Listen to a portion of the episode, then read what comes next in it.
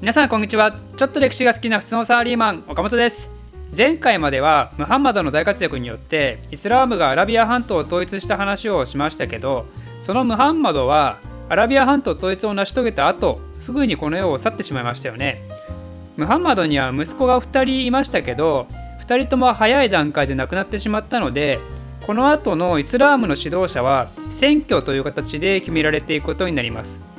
一番最初に選ばれた人物は以前も出てきたアブーバクルです。あのイスラム教が出来たてほやほやの時にムハンマドファミリーと全然関係ない部外者で一番最初に信者になった人ね。まあでも後にムハンマドとアブーバクルの娘は結婚したのでムハンマドとは義理の親子になったので部外者というにはねももはや近すぎる関係ではあるんですけどとりあえずアブーバクルがムハンマド亡き後のイスラムのリーダーになります。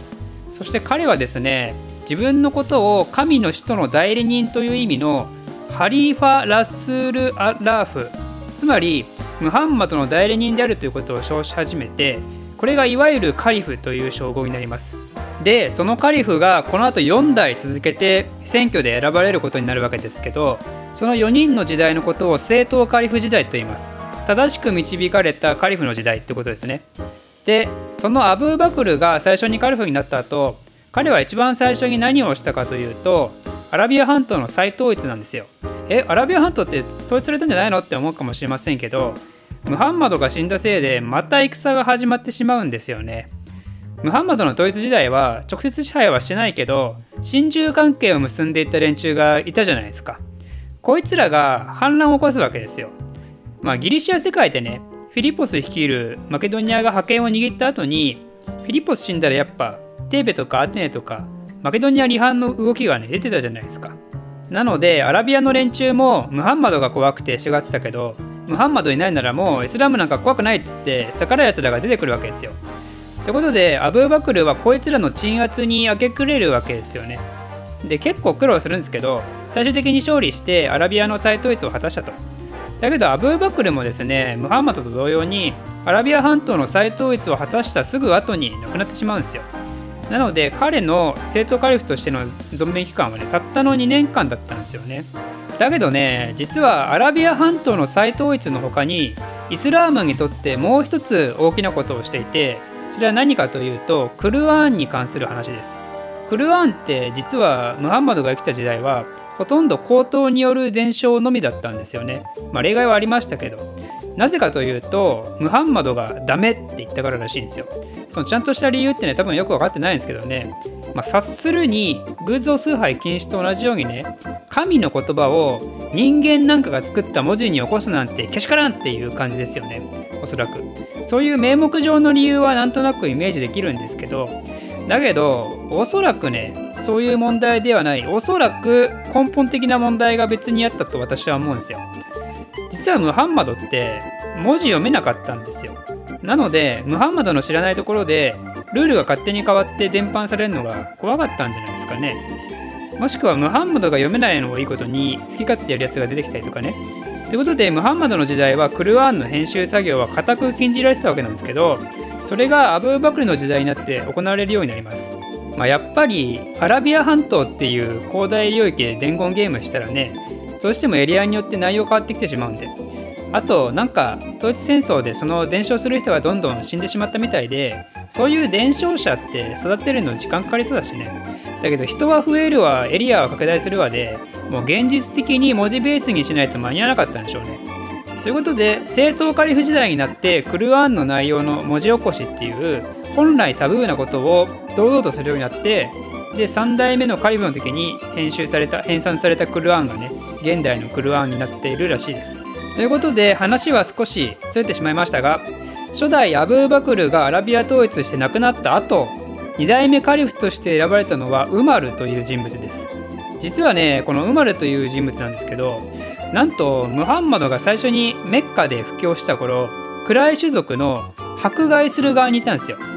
血気盛んな若者だったらしくてもうムハンマドを殺したくて殺したくてしょうがなかったらしいんですよね。だけどそんな時になんと自分の妹とその旦那がイスラームに改宗してそれに対してもブチ切れて妹と旦那をね DV しまくってたんですけどその時に妹が念仏のように唱えていたそのクルアーンの中身に感動してで自分もイスラームに改宗しちゃったとそういう破天荒な人物なんですよねなんかどちらかというと 中国史に出てきそうな感じですよねこういうタイプは。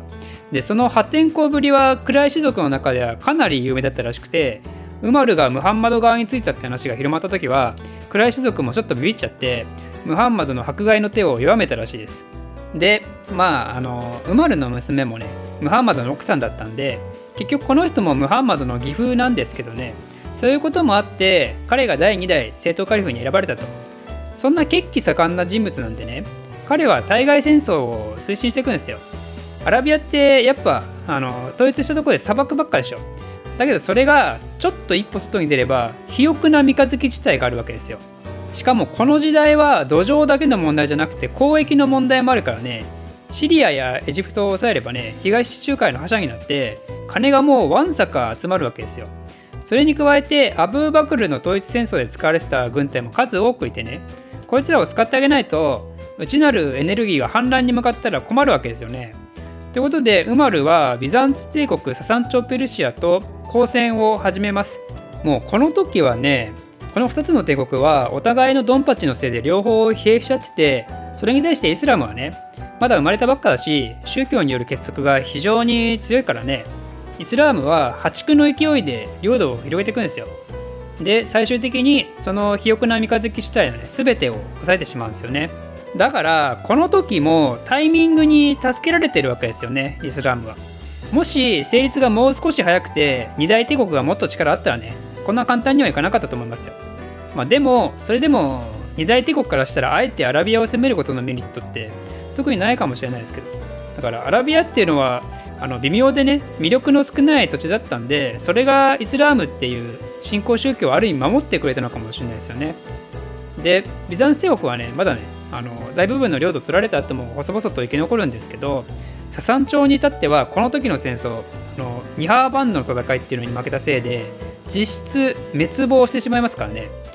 ビザンツとペルシアからしたらアラビアから突然現れた新興戦力にケチョンケチョンにやられるっていう想像もしなかった事態が起こってしまうわけなんですよね。だけどそんなイスラーム拡大の大成功を収めたウマルはですねなんと結構あっけない死に方をするんですよ。彼は暗殺されてしまうんですよね。何が起きたかというと、まあ、ちょっと順番に説明するとその旧ビザンツ旧ササン朝のエリアに住んでた人たちに対してクルアーンか剣かもしくは効能かっていう選択肢を与えていたんですよ。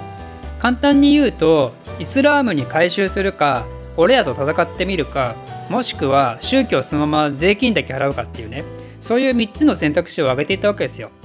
でその時ジズヤとハラージュっていう税金があの非アラブ人やね非ムスリム相手に設定されて、まあ、細かい話するとこれらの名称自体は昔からあったんですけどとりあえず細かいことは置いておいてでそのウマルのね友人の奴隷がね非アラブ人でおそらくハラージュを新しく支払うことになったと。